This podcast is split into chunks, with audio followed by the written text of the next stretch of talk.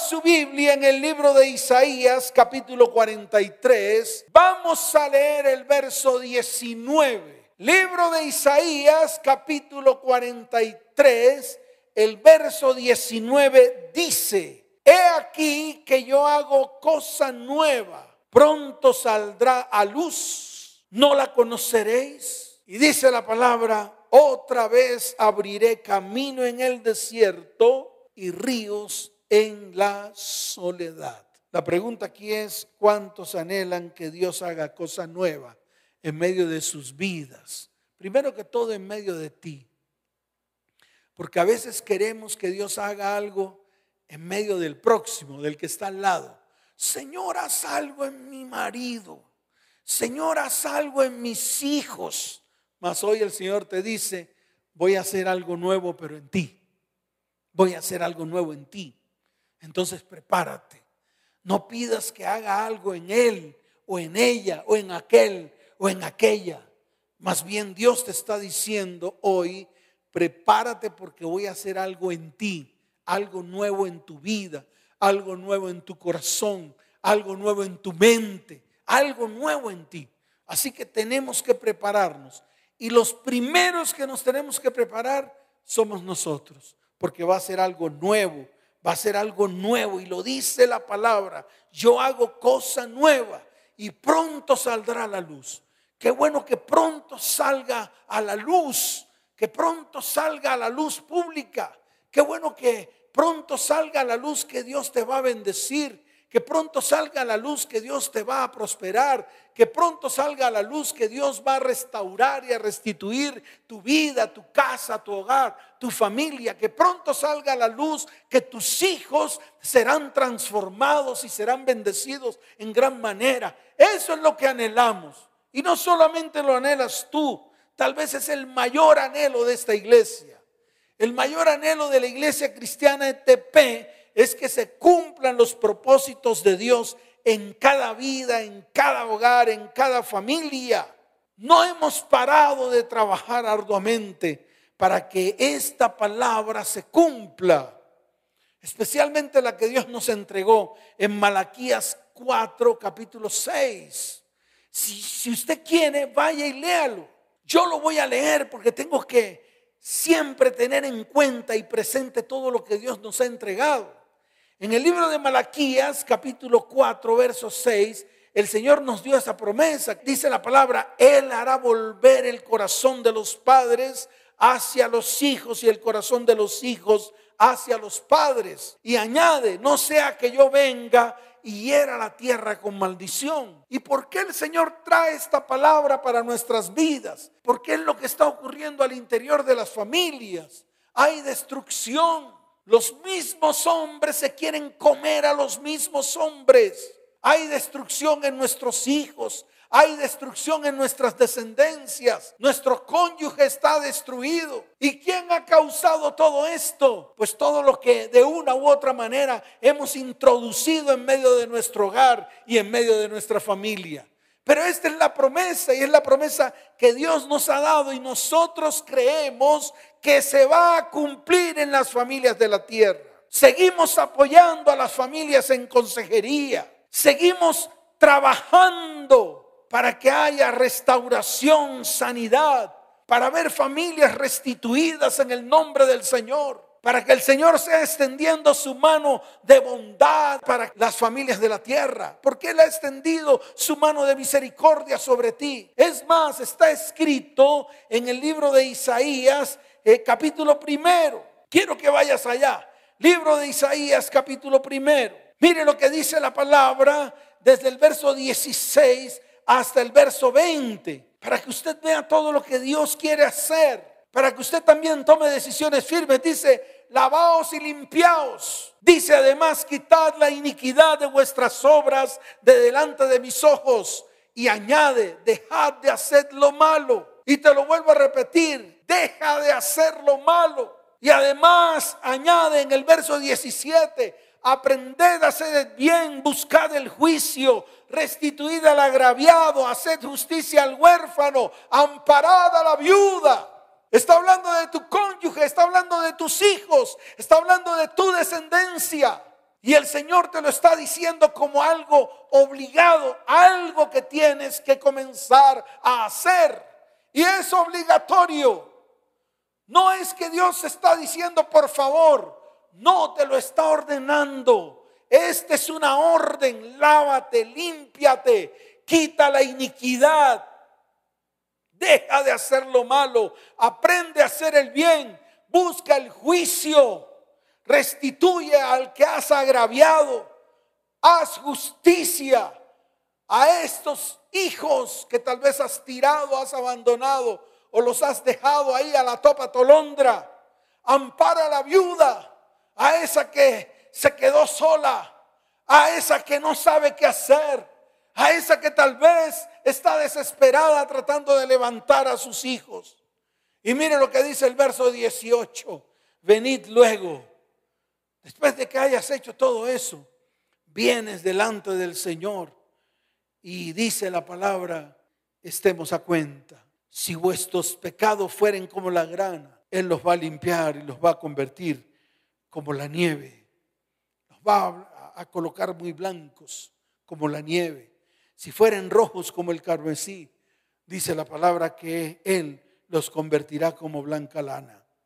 Pero hace una advertencia en el verso 19 y en el verso 20. Dice, si quisiereis y oyereis, comeréis el bien de la tierra. Pero si no quisiereis y fuereis rebelde, seréis consumido a espada, porque la boca de Jehová lo ha dicho. Es una palabra que viene de lo alto. No la tomes de a poco. Y yo se lo digo a todas las familias. No tomen esta palabra de a poco. Tenemos que comenzar a trabajar. Tenemos que comenzar. ¿Sabes por qué? Porque estoy seguro que muchos de los que están allí detrás de las redes sociales necesitan una nueva oportunidad para hacer las cosas bien. ¿Cuántos necesitan una nueva oportunidad para hacer las cosas bien? Levanten su mano. Eleven una oración delante del Señor. Pero que no se quede en una oración, porque el problema de nosotros es que nos quedamos en la mera oración mas no hacemos la acción.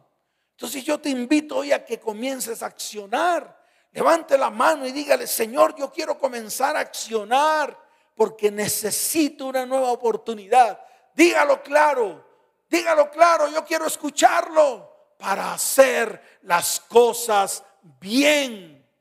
Dios está dispuesto, dispuesto a darnos una nueva oportunidad. Él es rico en misericordia, en amor y gracia. Y dice la palabra en Miqueas capítulo 7 verso 18, dice así: que Dios como tú que perdona la maldad y olvida el pecado del remanente de su heredad, no retuvo para siempre su enojo, porque se deleita en misericordia. Qué bueno que hoy Él está descendiendo y su misericordia con Él y su gracia con Él y su amor con Él. ¿Qué más anhela tu corazón? ¿Por qué hoy no tomamos esas decisiones de agarrarnos firmes de las misericordias de Dios y de tomar decisiones firmes? Ya basta de tanta destrucción, ya basta de tanta maldición, ya basta de tanta maldad. Es el tiempo de levantarnos. ¿Cuántos dicen amén? Por eso yo encuentro dos características fundamentales de Dios. Para poder proseguir con el tema, te voy a mencionar dos características de Dios. La primera, Dios es un Dios paciente. Wow, Él tiene paciencia. La misma palabra lo dice. Él es tardo para la ira pero añade, es grande misericordia. Wow, te está dando una oportunidad. Tomémosla hoy. Yo te invito a ti, varón, que de pronto estás ahí, que te has rascado la cabeza 200 veces, que has dicho, no sé cómo hacerlo, no sé cómo empezar. Métete en el río de su misericordia. ¿Sabes por qué? Porque el Señor es tardo para la ira y grande en misericordia. Y además, en el libro de Segunda de Pedro. Wow, yo voy a leer esta palabra.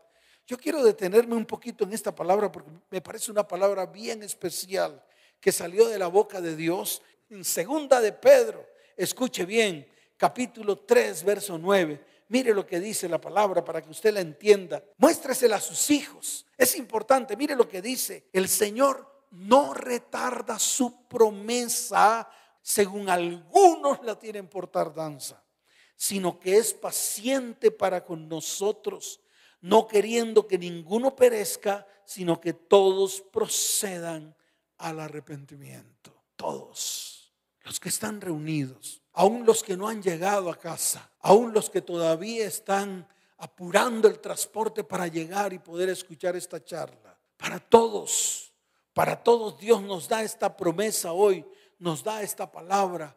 Escúchela, el Señor no retarda su promesa. Él es paciente para con nosotros, porque Él no quiere que ninguno perezca, sino que todos, absolutamente todos, procedan al arrepentimiento.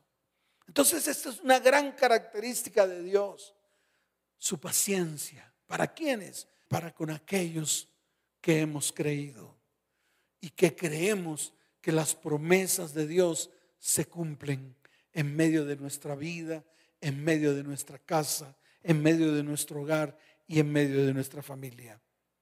La segunda característica es que Dios es un Dios que permanece. Él nunca deja de creer en nosotros. Es más, nunca deja de creer en ti. Nunca. Por eso allí donde estás puedes levantar tu mano y darle la gloria y la honra al Señor. ¿Sabes por qué? Porque nunca ha dejado de creer en ti. Siempre ha creído en ti. Siempre ha creído que tú te puedes levantar, volverte a Él con todo el corazón. Mire, ¿sabe qué es lo que me asombra a mí del hijo pródigo? No es que se haya tumbado toda la plata del papá. Porque eso fue lo que hizo. Le pidió la plata al papá, se la tumbó. ¿Y para qué se la tumbó? ¿Para qué se la pidió? Si no fue para comérsela, para deleitarse en los placeres del mundo. ¿Y qué traen los placeres del mundo? ¿Qué trajo sobre él? Ruina, porque quedó sin un solo peso. Hambre, porque comió algarrobas. sí, de los cerdos. Así como muchos han comido algarroba de los cerdos las algarrobas del mundo, esas que saben a comida de perro. Es más, peor que la comida de perro, pero muchos prefieren la comida de perro, la comida de cerdo, que las comidas que Dios tiene en los cielos para cada uno de nosotros. ¿Y sabe qué es lo que me asombra? No la actitud del Padre. ¿Sabes por qué? Porque la actitud del Padre siempre va a ser la misma. Él va a tener siempre los brazos abiertos, dispuesto a recibirte en cualquier momento cuando tú tomes la decisión. ¿Sabes qué es lo que me asombra? La decisión de ese varón que a pesar de estar en medio de la inmundicia, a pesar de que nadie creía en él, porque yo te lo quiero decir y te lo voy a decir, nadie creía en ese hijo pródigo. ¿Saben qué creían que era él? Sencillamente creían que él era un pordiosero, que no servía para nada, sino para comer algarrobas de los cerdos. Y muchos de los que están allí detrás de las redes sociales se creen así. Pero la actitud de ese muchacho, porque yo lo llamaría muchacho, un joven, la actitud de él fue levantarse, voltear la mirada, mirar hacia donde estaba su padre. Y fue allá a donde estaba su padre. Sin embargo, cuando el padre lo recibió, él pensó, que le iban a poner también a criar cerdos o a lavar cerdos o a comer algarrobas. Pero sabes una cosa, Dios es un Dios que permanece. Y si Dios es un Dios que permanece, así como hizo con el hijo que volvió, así también va a ser contigo. También va a preparar el mejor vestido. Me imagino que antes de colocarte el vestido, yo supongo que cogió el estropajo. Yo creo que es lo mínimo que cogió para limpiarte. Y yo me imagino que te limpió con el estropajo, su agua limpia derramada sobre ese joven. Y luego te colocó vestido nuevo y luego anillo y zapatos para que comenzaras a caminar firme en todo lo que es Él. Así de fácil. Esto lo tienes que entender, lo tienes que colocar en tu corazón. ¿Por qué? Porque hoy es el día de volvernos a Él con todo el corazón. ¿Y todo por qué? Porque sencillamente Él quiere cumplir un propósito grande en ti, el propósito que Él tiene para tu vida, el propósito que Él tiene para tu familia y el propósito que Él tiene para tu descendencia. ¿Cuántos dicen amén? ¿Cuántos lo creen? Dele fuerte ese aplauso al Señor. Fuerte ese aplauso al Señor. Por eso ante estas definiciones de nuestro Dios, nosotros no podemos seguir siendo como los buitres.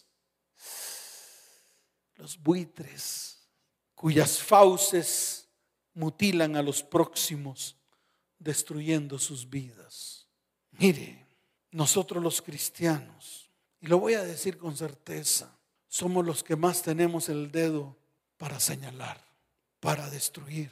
Nunca extendemos la mano para levantar, sino el dedo para destruir. Y parecemos buitres, buitres que se comen a sus propios próximos, buitres que mutilan, que destruyen vidas, que destruyen descendientes, asocian sus vidas con la muerte, con el hambre, con sus propios deseos, con su propia saciedad cada uno pensando en su propio bien. El buitre ve al moribundo y sigue dando cosas contra el aguijón hasta matar. Se convierte en un hombre carroñero, ve desmembrarse su humanidad y la de sus próximos una y otra vez. Puede alimentarse y saciarse sin dificultad mientras observa escenas de cadáveres y se lamenta cómodamente. Sin embargo, le importa cinco y continúa con su hambre cotidiana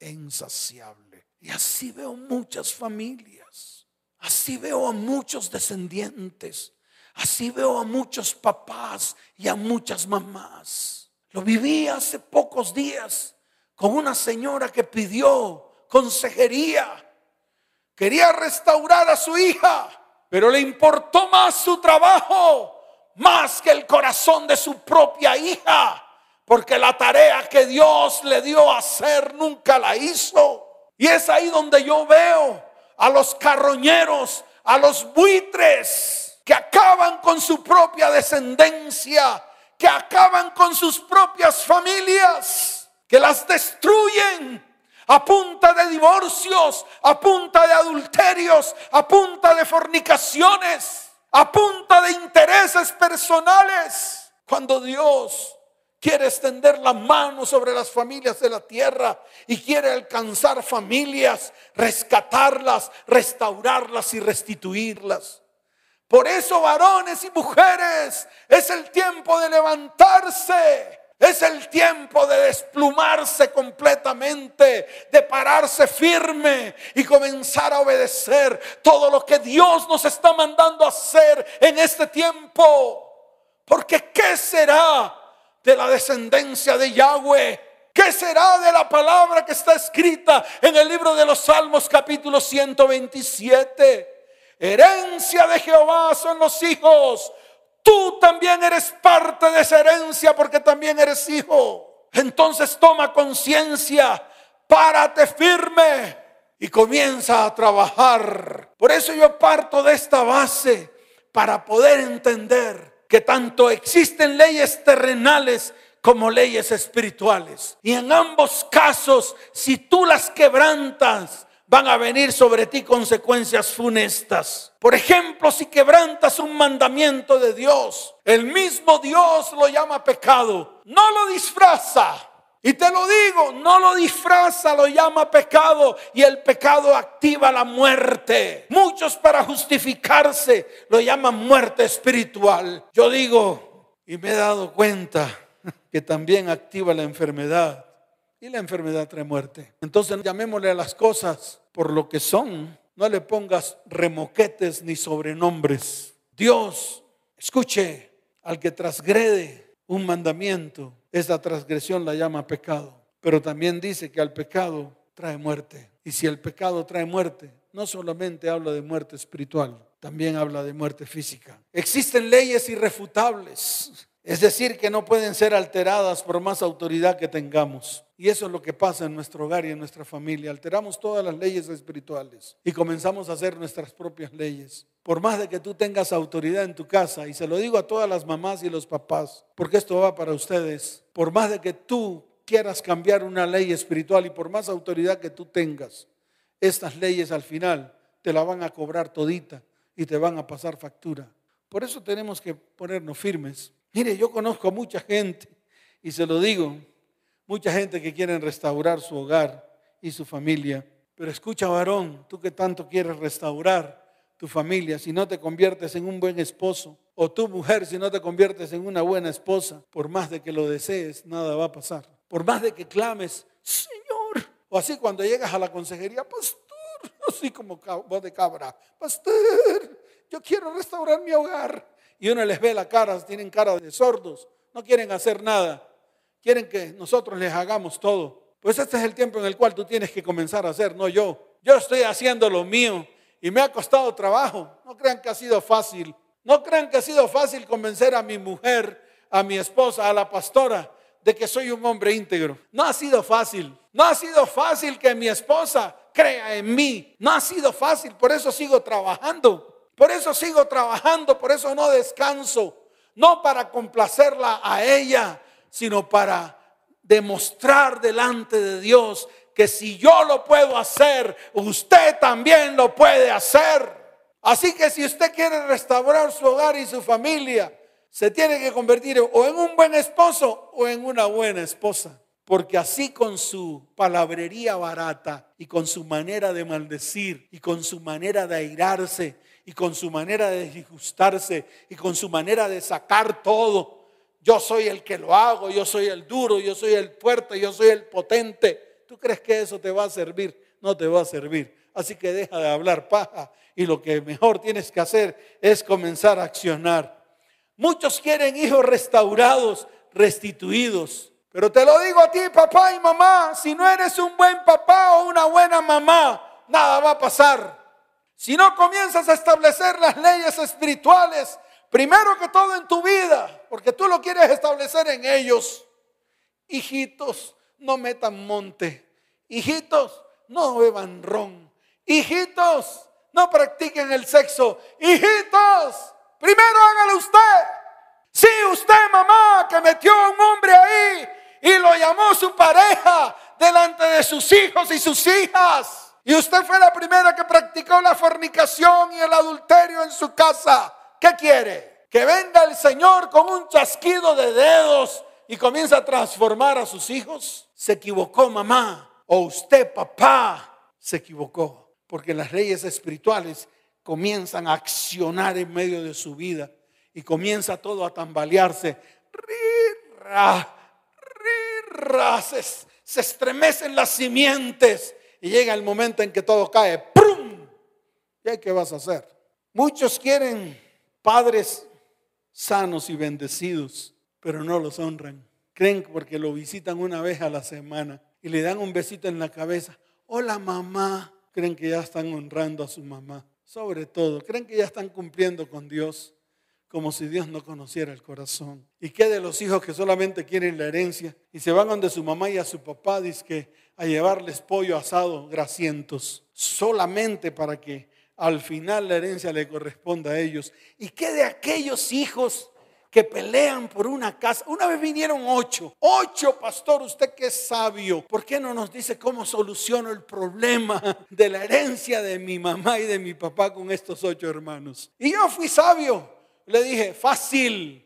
Cojan un serrucho bien grande y partan la casa en ocho pedazos y cada persona se quede con un pedacito. ¿Sabes qué hicieron esos manes? Se rascaron la cabeza, se levantaron, voltearon el rabo y se fueron, porque estaban solamente tras los bienes, mas no tras la restauración de la familia. Entonces es importante que esto lo entendamos. Muchos anhelan ser restaurados en su economía, pero si no apartas para Dios lo que a Él le corresponde, nada va a pasar. Ay, no, pastor, no me diga eso, estamos en pandemia, perdónala Perdónala, Señor. Yo no soy el que tengo que perdonar eso.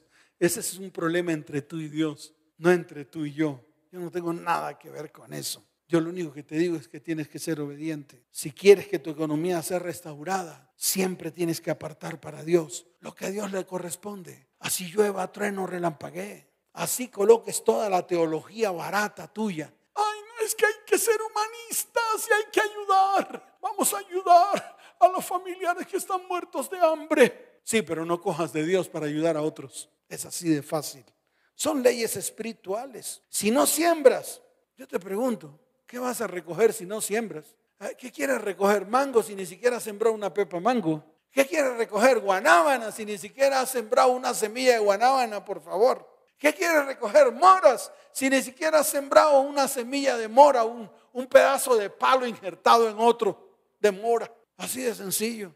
Entonces no me vengas tú con los cuentos raros de que yo quiero ser próspero. Pastor, yo quiero ser prosperado, es que no he tenido nunca nada. ¿Qué ha sembrado? Maldición, iniquidad. ¿Qué ha sembrado? Maldad. ¿Y qué crees tú que vas a recoger? Pues lo mismo, iniquidad, maldición y maldad. No vas a recoger bondad, ni vas a recoger bendición.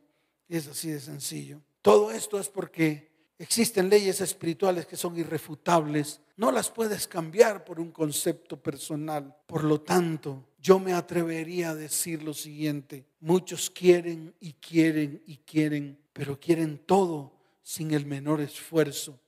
Anhelan bendición sin obediencia. Es así de fácil. Por eso para poder tener bendición es necesario hacer ajustes y cambios en nuestro estilo de vida.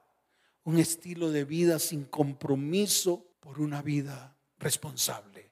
Y yo te invito a que comencemos. Yo te invito a que comiences. ¿Quieres propósito y destino? ¿Quieres que Dios haga lo que te prometió? ¿Cuántos quieren que Dios haga lo que les prometió? Pues levántate y comienza a trabajar. Así de fácil. Comienza a trabajar en ese objetivo. Comprométete con las cosas o las oportunidades que Dios te está dando. Mire, quiero terminar con esto. Dios no recompensa lo que decimos, Él recompensa lo que hacemos. Y esto lo encuentro en la parábola de los talentos que está en el libro de Mateo, ya para terminar, capítulo 25. Vea ya, libro de Mateo, capítulo 25. Ahí lo vas a encontrar desde el verso 14 en adelante.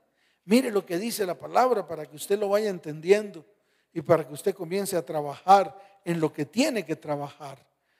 En el libro de Mateo 25, desde el verso 14 en adelante, la palabra dice, porque el reino de los cielos es como un hombre que yéndose lejos llamó a sus siervos y les entregó sus bienes. Y mire lo que hizo. A uno le dio cinco talentos, a otro le dio dos y a otro uno a cada uno conforme a su capacidad. Y luego se fue lejos. Ahora mire lo que dice la palabra más adelante. En el verso 19 dice, después de mucho tiempo vino el Señor de aquellos siervos y arregló cuentas. Y llegando el que había recibido cinco talentos, trajo otros cinco, diciendo, Señor, cinco talentos me entregaste, aquí tienes, he ganado otros cinco talentos. Y mire lo que dice el verso 21, y su Señor le dijo, bien, buen siervo y fiel. Sobre poco has sido fiel y sobre mucho te pondré. Entra en el gozo del Señor. También llegando a él, el que recibió dos talentos, le dijo, Señor, dos talentos me diste, te entrego dos más. ¿Y qué le dijo? Lo mismo. Bien, buen siervo y fiel, sobre poco has sido fiel, sobre mucho te pondré. Entra en el gozo de tu Señor. Pero llegó el que había recibido un talento y le dijo, Señor, te conocía que eres hombre duro, que ciegas donde no sembraste y recoges donde no esparciste. Por lo cual tuve miedo y fui y escondí tu talento en la tierra. Aquí tienes lo que es tuyo. ¿Cómo lo llamó el Señor? Detengámonos un poco porque es importante que tú lo entiendas. Es importante porque muchos no han entendido esta parábola. Mire, yo se lo vuelvo a repetir para que tú lo entiendas. Dios no recompensa lo mucho que tú digas. Dios recompensa lo que tú haces. ¿Sabes por qué? Porque muchos han hablado paja. en más o menos unas cinco mil consejerías que llevo, con cinco mil familias de la tierra. Como muchos se jactan diciendo lo voy a hacer, lo voy a hacer. Hablan, se llenan su boca. Muchas mujeres han dicho lo voy a hacer. No hacen nada. ¿Y tú crees que Dios te va a recompensar por eso que dijiste? Te va a recompensar por lo que haces. Y esto lo tienes que entender. Esto tiene que quedarte claro. Esto tiene que guardar, tienes que guardarlo en el corazón. Por eso el Señor a ese que le dio un talento y le devolvió un talento, le dice, Respondiendo su señor le dijo, siervo malo y negligente, ¿cuántos han sido negligentes? ¿Cuántos no han hecho lo que Dios les ha mandado hacer? Y sin embargo anhelan que Dios les cumpla su promesa. Hoy es el día. Hoy es el día que Dios ha preparado para extender su mano de bondad y de misericordia y darnos una nueva oportunidad. Yo también anhelo una nueva oportunidad. No anhelo una, anhelo muchas. Que Dios continúe trabajando en mi vida y en mi corazón. Así como Él también anhela que tú sigas trabajando o que tú permitas que Él siga trabajando en tu vida y en tu corazón. Pero para eso tenemos que levantarnos. No nos podemos quedar allí quietos. Tenemos que madurar. Tenemos que pelear por nuestros propósitos. Dios se complace cuando ve a sus hijos pelear por sus propósitos. Así que levántate, actúa que vienen los mejores tiempos. Te lo digo a ti, mujer. Te lo digo a ti, mamá. Que llevas luchando no sé cuántos años. No importa cuántos años. No desmayes. Levántate. Tú, papá, que estás allí, que tal vez dijiste, no lo puedo hacer. Date una nueva oportunidad. Levántate por los tuyos. Ya basta de ser buitre. Ya basta de ver que los tuyos se están destruyendo y no haces nada. Simplemente dices, ellos verán a ver. No, ellos no verán a ver.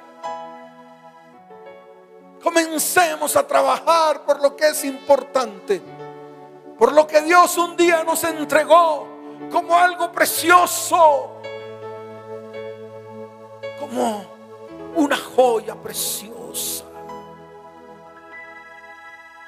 Levanta tus manos al cielo y levanta tu voz. Levanta una voz de clamor, pero no una voz de clamor orando para que se transforme todo lo que está a tu lado una voz de clamor que le pueda decir al Señor, Señor, dame una nueva oportunidad para cumplir tus propósitos. Dame una nueva oportunidad para avanzar. Dame una nueva oportunidad para que todo sea transformado. Pero el primero que tiene que ser transformado y cambiado soy yo. Tú mujer que estás ahí, que llevas cuántos años tal vez orando, intercediendo, haciendo métodos humanos. Ahora levántate, no necesitas métodos humanos. Solo necesitas que Dios permanezca en ti y que nunca se agote su paciencia. Mire.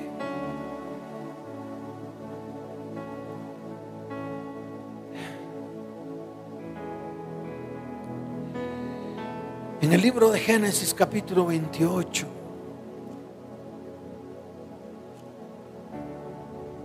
Un hombre tuvo que salir huyendo porque había sido engañador. Hacía trampas.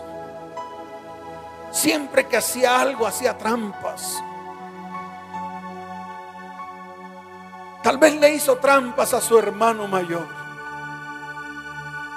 Y le compró su primogenitura por un plato de lentejas que había preparado, delicioso, lentejas rojas.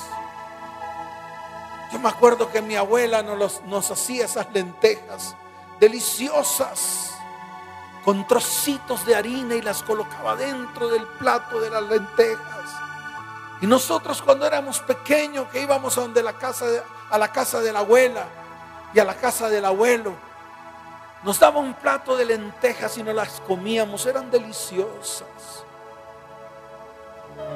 Pero este hombre tuvo que salir huyendo su papá y su mamá le empacaron la ropa ahí como pudieron y le dijeron, vete porque tu hermano te está persiguiendo para matarte. Y él se fue. Y en la noche estuvo en un paraje solitario. Cansado en la noche se recostó sobre una piedra y tuvo un sueño. Cuando se levantó del sueño, Dice la palabra en el verso 13, y he aquí Jehová estaba en lo alto de ella, el cual dijo, yo soy Jehová, el Dios de Abraham tu padre y el Dios de Isaac. Y miren la promesa, la tierra en que estás acostado te la daré a ti y a tu descendencia. En el verso 14 dice, será tu descendencia como el polvo de la tierra y te extenderás al occidente, al oriente, al norte, al sur y todas las familias de la tierra serán benditas en ti y en tu simiente. Wow, qué promesa. Pero se la afirmó cuando dijo, verso 15, he aquí yo estoy contigo y te guardaré por donde quiera que fueres.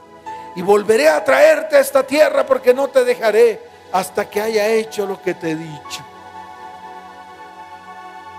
Hasta ahí todo estaba bien.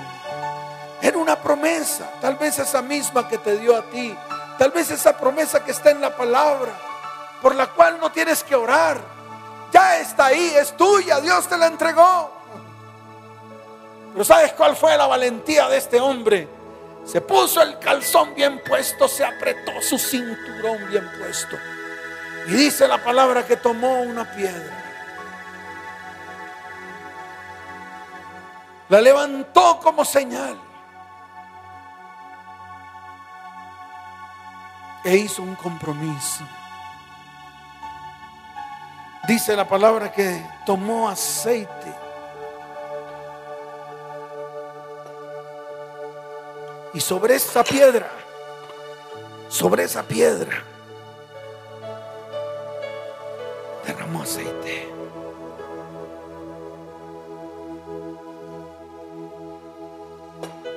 No se conformó con la promesa hizo una acción.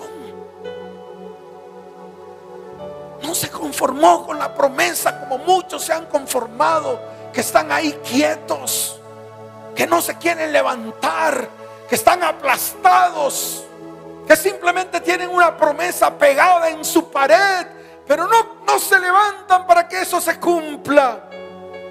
Este hombre tuvo los calzones suficientes para levantar la piedra y derramar aceite sobre ella. Va, tremendo esa palabra. Me estremece, ¿sabes por qué? Porque ahorita que estuve con mi familia me di cuenta de la condición de mi familia. Y hablé con mi hermana y mi hermana comenzó a narrarme las historias y me entristecí. Y dije, tengo que hacer algo por mi familia. No solamente predicar, no solamente que ellos me vean en videos. Tengo que ponerme los calzones y así como Jacob derramó aceite sobre la piedra. Yo también quiero que todas las familias hagan lo mismo. Hagan ese compromiso. Tal vez el mismo que hizo Jacob. Dice la palabra. Y se levantó Jacob de mañana y tomó la piedra que había puesto de cabecera y la alzó por señal y derramó aceite encima de ella. Y llamó el nombre de aquel lugar Betel. ¿Por qué no llamas tu casa Betel? Casa de Dios, en vez de ser casa de inmundicia. Y dice la palabra, aunque Luz era el nombre de la ciudad primero, hizo Jacob voto diciendo, si fuera Dios conmigo y me guardara en este viaje en que voy, y me diere pan para comer y vestido para vestir, y si volviera en paz a la casa de mi padre, Jehová será mi Dios. Y esta piedra que he puesto por señal será casa de Dios. Y de todo lo que me dieres el diezmo apartaré para ti. Es una promesa. No se conformó con lo que Dios le dijo, sino que también le dijo, sí, tú vas a hacer eso en mí, pero yo también tengo que levantarme para hacer, para ejecutar. Yo invito a todas las familias este domingo a que se consigan una piedra. Pero no una piedra de ladrillo ni hecha por hombre, una piedra de cerro. Y la tengan en su casa. Y tengan una poca de aceite. Y si tienen los verdaderos calzones y la verdadera entereza, vamos a hacer que nuestra casa sea casa de Dios. Vamos a orar por nuestras familias. Vamos a orar por nuestros descendientes. Yo hice una promesa hace unos días atrás y dije, voy a orar por mis tíos y por los descendientes de ellos. Voy a orar por mi línea generacional y por mis descendientes. Y esa tarea la vamos a hacer el domingo. Todos nos vamos a preparar. Y la instrucción es esta. Y cúmplela. No haga cosas diferentes a lo que no se le instruye. Una piedra de cerro o una piedra de río. No una piedra de material hecha por hombres. Y va a tomar aceite de oliva extra fino Pastor, ¿dónde consigo la piedra? Yo no sé, no es mi problema, es su problema. Hay muchos lugares en Bogotá donde puede conseguir una piedra. Nos vamos a preparar porque vamos a orar por nuestra familia. Se tiene que convertir en una bomba espiritual que arrase con la maldad, la iniquidad, el pecado. Y que vengan los tiempos de santidad y de bendición para nuestra vida, nuestra casa, nuestro hogar y nuestra descendencia. En el nombre de Jesús. ¿Cuántos dicen amén? Dele fuerte ese aplauso al Señor. Fuerte ese aplauso al Rey de Reyes y al Señor de Señores. Y tú que estás ahí, que por primera vez nos ves con ojos así desorbitados, que no entiendes nada. No importa que no, no entiendas nada. Hoy rinde tu vida y tu corazón al Señor. Levanta tu voz, levanta tu mano y dile, Señor, hoy quiero acercarme a ti, quiero conocerte. Repítelo conmigo. Dile, Señor, hoy te acepto dentro de mí como mi único y suficiente Salvador. Dilo, escribe mi nombre en el libro de la vida. No lo borres jamás. Y tú que estás ahí, levanta tus manos. Te voy a bendecir. Padre, como sacerdote de esta iglesia, con la misión que tú me has puesto en este tiempo y con la misión que le has puesto a todos los que me rodean. Hoy levanto mis manos para bendecir las familias de la tierra. Sé que Malaquías 4:6 se va a cumplir en cada vida en cada hogar y en cada descendiente. Porque vendrán los tiempos de restauración y restitución. Porque tú harás, Señor, lo que has prometido. Primero en mi vida, en mi hogar y en mi familia. Porque estoy seguro que son los tiempos, tiempos venideros de bendición. Bendice a las familias de la tierra. Bendice a tu iglesia, Señor. Y te doy gracias por sus vidas. En el nombre de Jesús. Amén.